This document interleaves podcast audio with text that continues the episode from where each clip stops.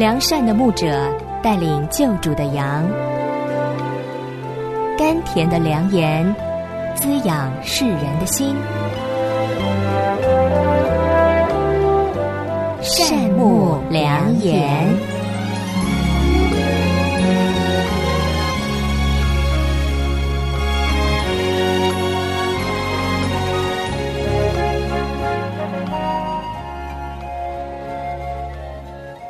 亲爱的弟兄姐妹们，平安！我是主持人杨谦，欢迎收听善牧良言。在这一期的善牧良言节目里，我们继续聆听沈凌峰牧师的《教会需要传道》。随着天灾人祸、战争不息、经济衰退的局势，那很多人呢都陷入了恐慌和迷茫。那么，人们可以仰仗什么？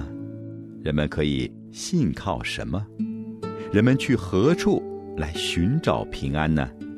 于是很多人去拜摩那些未食之神，不仅未得安慰，反而陷入了更多的愁苦和捆绑中。面对那些惶惶不可终日的人，或者未曾听闻福音就失去生命的人，我们是欠了福音的债。所以趁着还有指望的时候。每间教会都要鼓励弟兄姐妹们兴起发光，无论得时不得时，都要去传福音，总要去多救几个人，因为主愿意人人得救，不愿意一人沉沦。盼望每间教会都鼓励支持会众，把自己当作活祭献给上帝，对那些眼里看到的、心里想到的人，用我们的口去传讲福音。因为人人都需要福音，需要悔改，需要拯救，需要盼望。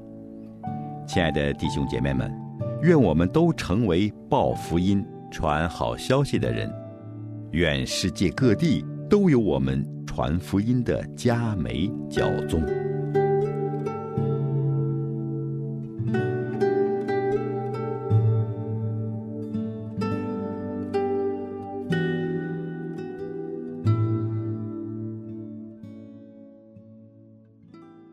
一个传道的人，一个传福音的人，还有第三个反应，他的眼里看见，他的心里着急，然后呢，他的口里就传讲了，他就开始传福音了。你看保罗，保罗就拼命的在雅典这个地方开始传福音。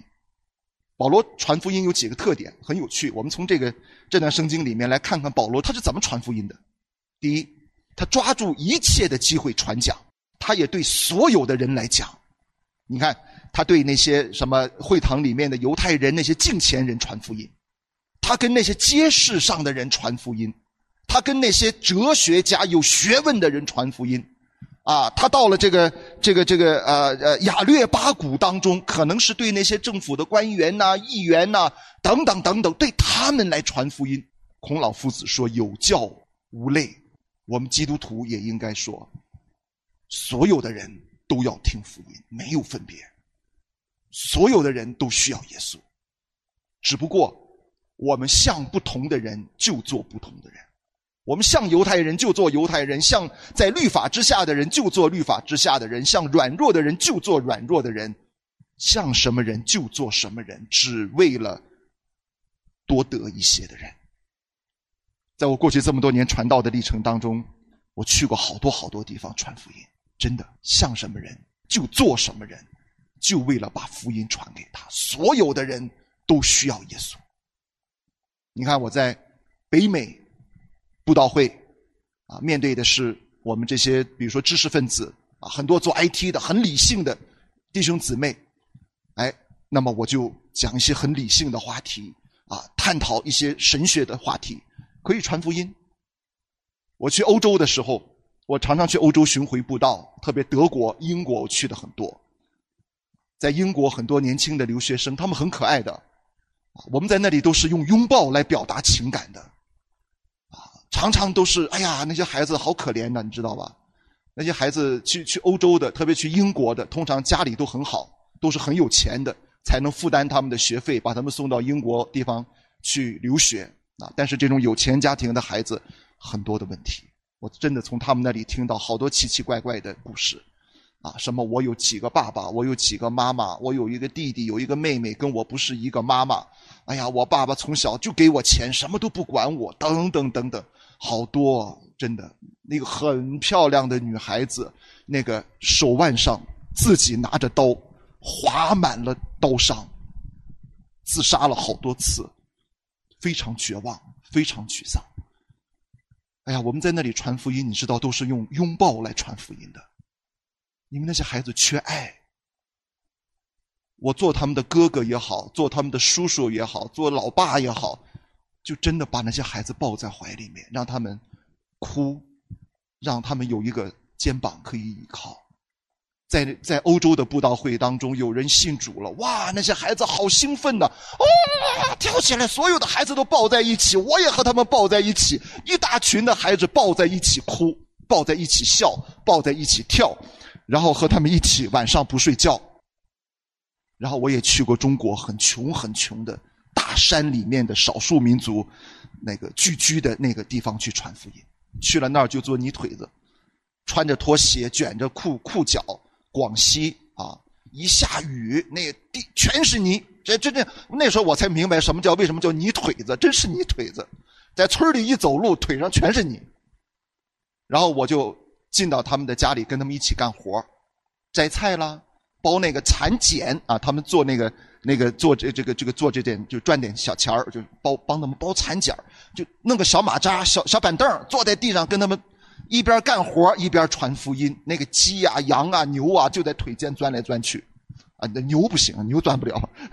鸡呀、鸭呀、羊啊这些它钻啊，那牛可不行啊，牛牛我在牛腿间钻来钻去，啊，就在那个地方就是这样子的，真的好不一样啊。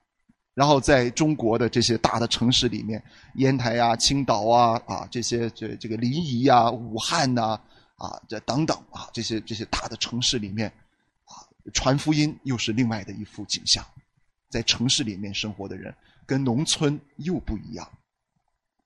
每一次我都要用不同的形象出现，每次都要讲不同的内容，来向他们传福音，只有一个目的，为要多救一些人。像什么人就做什么人，只要你有机会传福音，你就传福音。不管像什么人，你只记住这个世界上所有的人，你多有钱也好，多贫穷也好，多聪明也好，多愚拙也好，你多有身份也好，你多卑微也好，所有人人生中最重要的一件事就是耶稣基督。没有耶稣基督，所有的人都没有真正的盼望。在死亡面前，所有的人都是平等的。在死亡面前，所有的人都需要耶稣基督。然后保罗传福音还有第二个特点，很有趣哈，他是抓住一个切入点去传。保罗在这里抓住了一个什么切入点啊？未始之神，对不对？什么叫做卫士之神呢？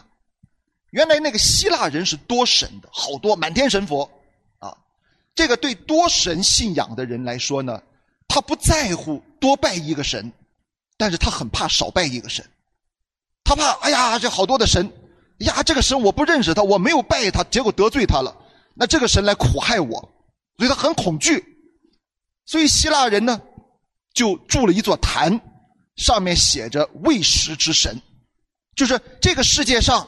还有好多好多的神是我们不认识的，那么这个地方全都包含在内了，啊，我就拜这个，就概括了所有的这些我不认识的神了，啊，那所以呢，就你们别挑毛病，啊，不要挑挑我的眼儿，啊，这个我意思都到了，啊，我对你表达了足够的尊重了，但就是这样，这个是这多神信仰的人他们的这种生命的反应，那所以保罗非常有智慧的。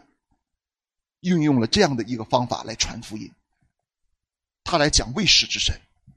他说：“你们不是有卫士之神吗？现在我告诉你，这个卫士之神是谁？哎，他是找准了一个切入点。其实传福音呢，弟兄姊妹是很有技巧的。传福音呢，啊，这个这个啊，被称作是攻破营垒，也就是说，你要找到这个营垒或者攻城的那个最软弱、最薄弱的地方。”你要找一个切入点，切入到这个文化当中，或者切入到他的心里面，或者说这个本土的文化，这个人的文化和圣经的文化其实是两个世界，但是你要搭一座桥，在他的世界和圣经的世界当中搭一座桥，然后把这个人从他的文化中带入到圣经文化里面，而这个桥落脚在哪里呢？就是你要找准这个文化的一个切入点，或者这个人生命当中的一个切入点。我们中国人的文化当中其实有很多切入点的弟兄姊妹，比如说我们中国人的老祖宗，我们敬奉的是谁啊？皇天上帝，所以皇天上帝可以成为一个向中国人传福音的切入点。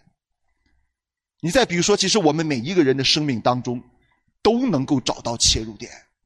因为每一个人生命当中，人是这样子的，人永远是因为他的需要来寻求神，来接受福音的。这个需要是什么呢？他的恐惧，他的担忧，他的痛苦，他的绝望。你得找准这个点，作为一个切入点，扎到他的心里头。所以传福音就像什么样？非常简单哈！我教弟兄姊妹一个最简单的传福音的方法。你看。我们有两只手，对不对？你看我们的左手哈，有四个手指头缝这四个手指头缝代表什么呢？代表着人生命当中的黑暗、痛苦、恐惧、软弱啊。比如说，这个人怕死啊，这个人缺爱，这个人他的家庭有很大的问题，这个人被人伤害，心灵里面是破碎的。那右手呢？有五个手指头，对吧？这五个手指头代表什么呢？代表福音真理中针对性的能够解决他问题、满足他需要的那个上帝的应许。比如说，这个是上帝的爱、上帝的怜悯、上帝的赦免、上帝的供应、上帝的安慰、上帝的医治。当你把针对性的福音真理。进攻这个人生命当中的那个缺口、那个需要、那个痛苦、那个黑暗的时候，其实就是你把福音打到了他的心里面，传福音就很容易带这个人归主。比如说弟兄姊妹，人的需要啊，有共性的，也有个性的，有一些是所有的人都有的那个切入点，比如说所有的人都害怕死亡。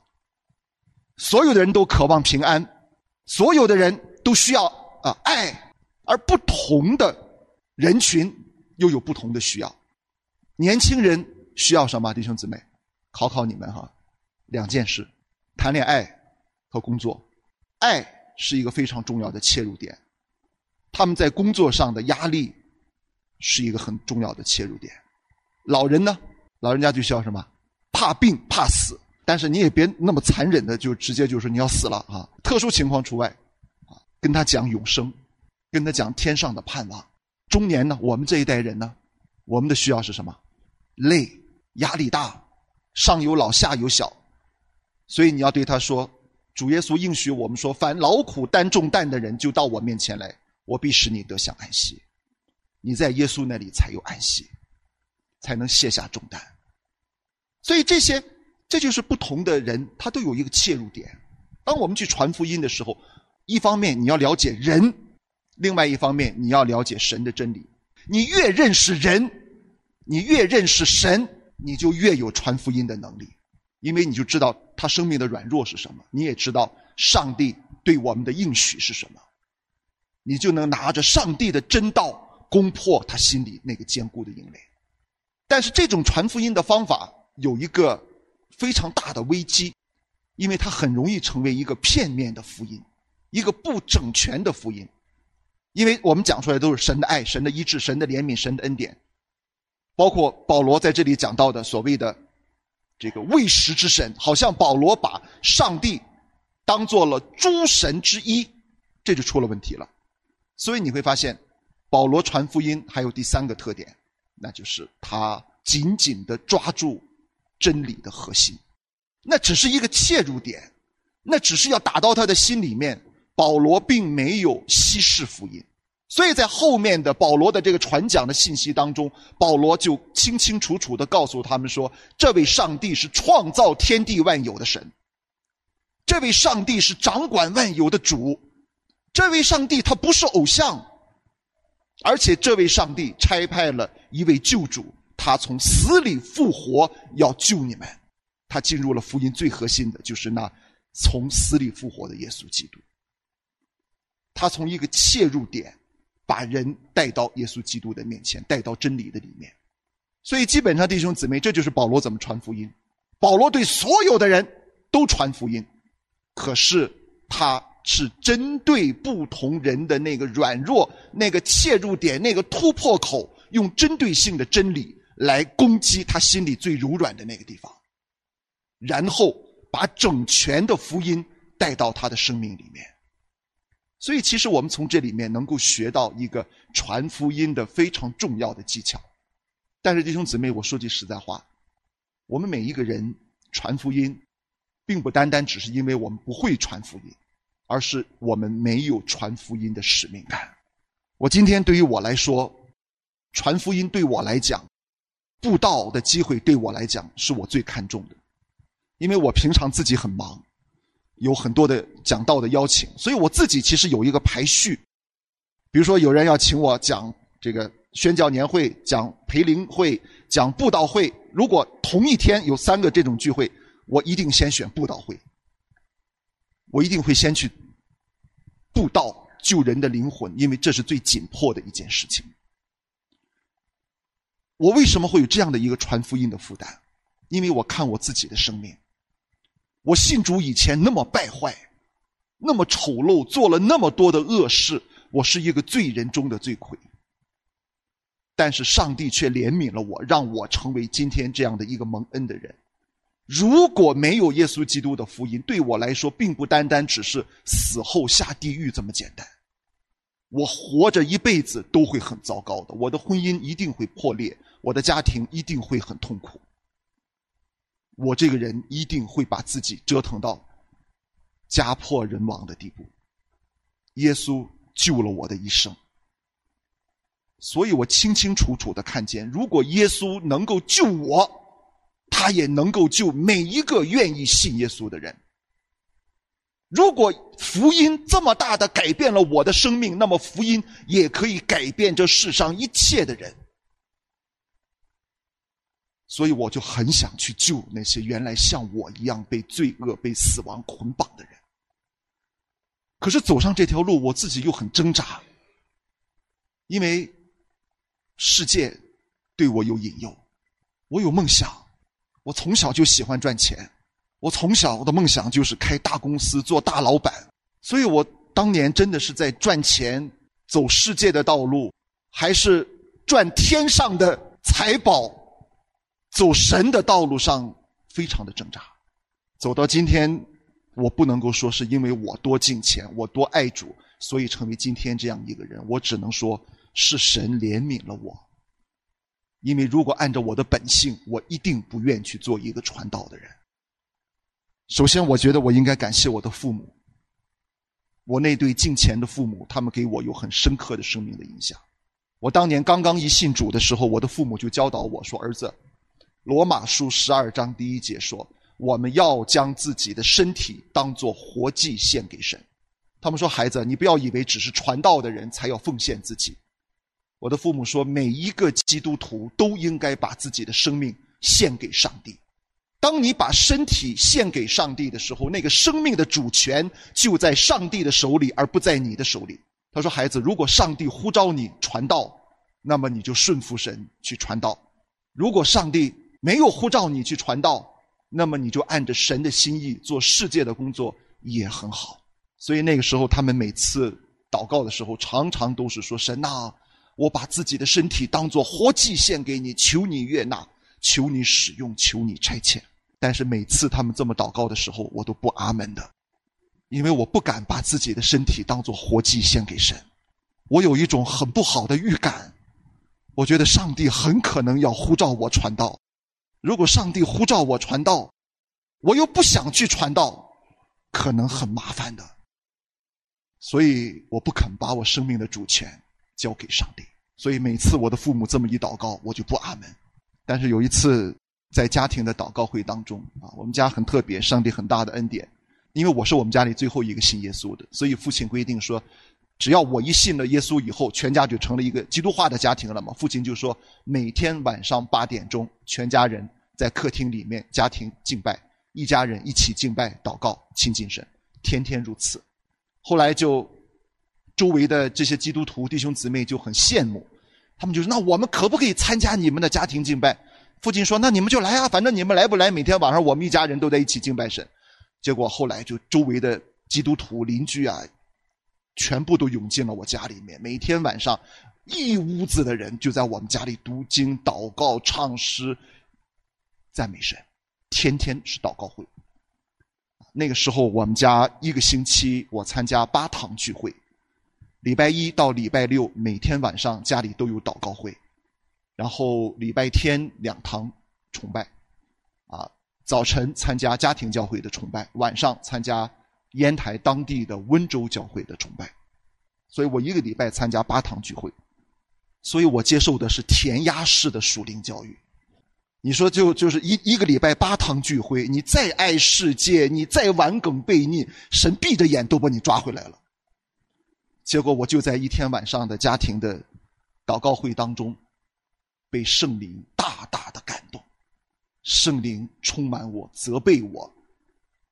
让我看见我自己的顽梗、悖逆、不顺服，看见我自己的小心，所以那天晚上我自己流着泪，用罗马书十二章第一节说：“神呐，我把我自己的身体当做活祭献给你。”祷告完了以后，那个圣灵的热度一过去，我就后悔了。我说：“哎呀，怎么搞的？怎么就把自己给奉献了呢？好可怕呀！”但是我又安慰自己：“没事没事别紧张，献是献了。”上帝还不一定呼召你呢，你还有机会赚钱、开公司、做老板。结果后来上帝就带领我移民来到了加拿大。二零零五年三月底来到加拿大，四月份就是我们家旁边的那个教会，就是我原来的教会的拆船年会、宣教年会。上帝就差派了一位在东南亚宣教的牧师，一位宣教士来到我们当中分享信息。你知道东南亚那个地方啊，那个特别邪恶，那个属灵啊，特别黑暗的一个地方。然后他就在讲台上讲，那里的人没有耶稣，没有救恩的人，他们何等可怜，他们那种可悲的光景，他们那种凄惨，他们的那种地狱的火，对他们生命的那种那种审判。他讲完了以后，有一首回应的诗歌，叫做《耶和华是爱》。结果一唱那首诗歌的时候，突然之间，圣灵又临到我，我就听到心里有一个声音在对我说：“孩子，我那么爱你，我给了你那么多的恩赐，给了你那么多的恩典，但是你直到如今，你都不肯为我而活。难道你看不见外面有那么多的灵魂在失丧吗？你看不见？”这个世界每一分每一秒都有灵魂走向灭亡吗？你为什么不用我给你的恩赐去救他们呢？结果我就在那首《耶和华是爱》的那首诗歌里面，感受到上帝的爱的召唤，也感受到圣灵对我心灵的责备。结果我那天嚎啕大哭。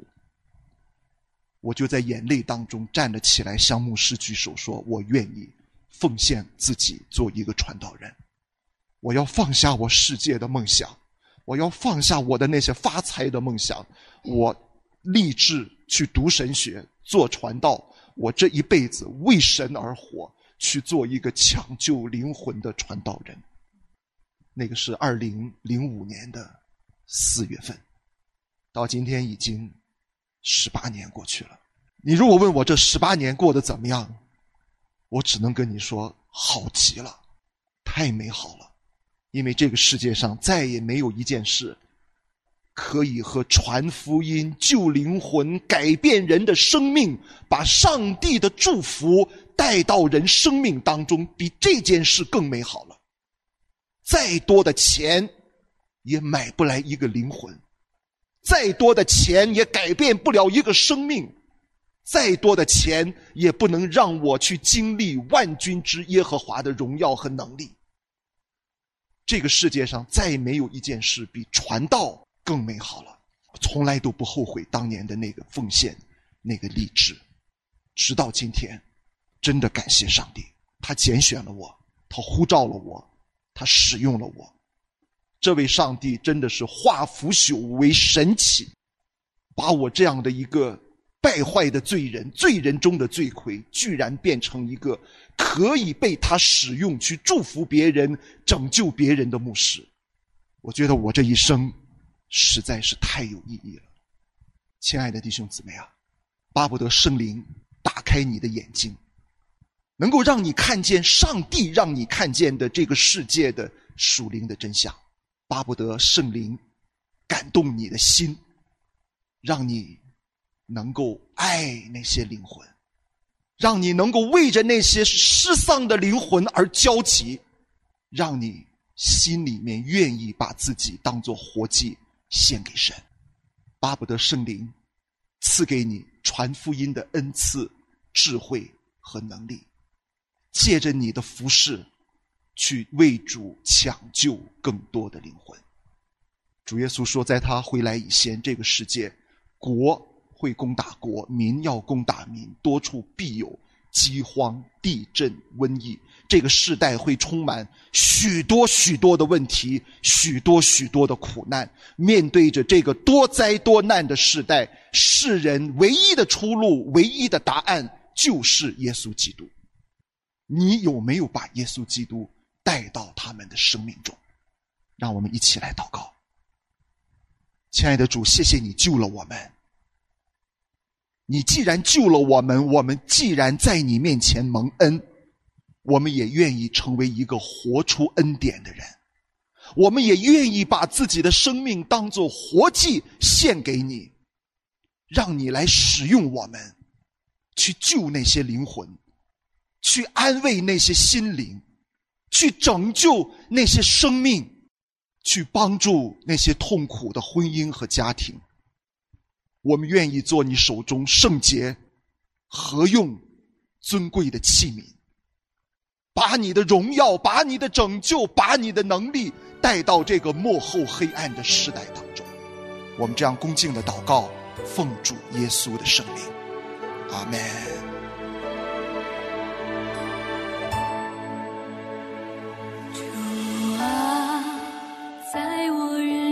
中。让我享受溢满泪里，我的想法点点滴滴，让他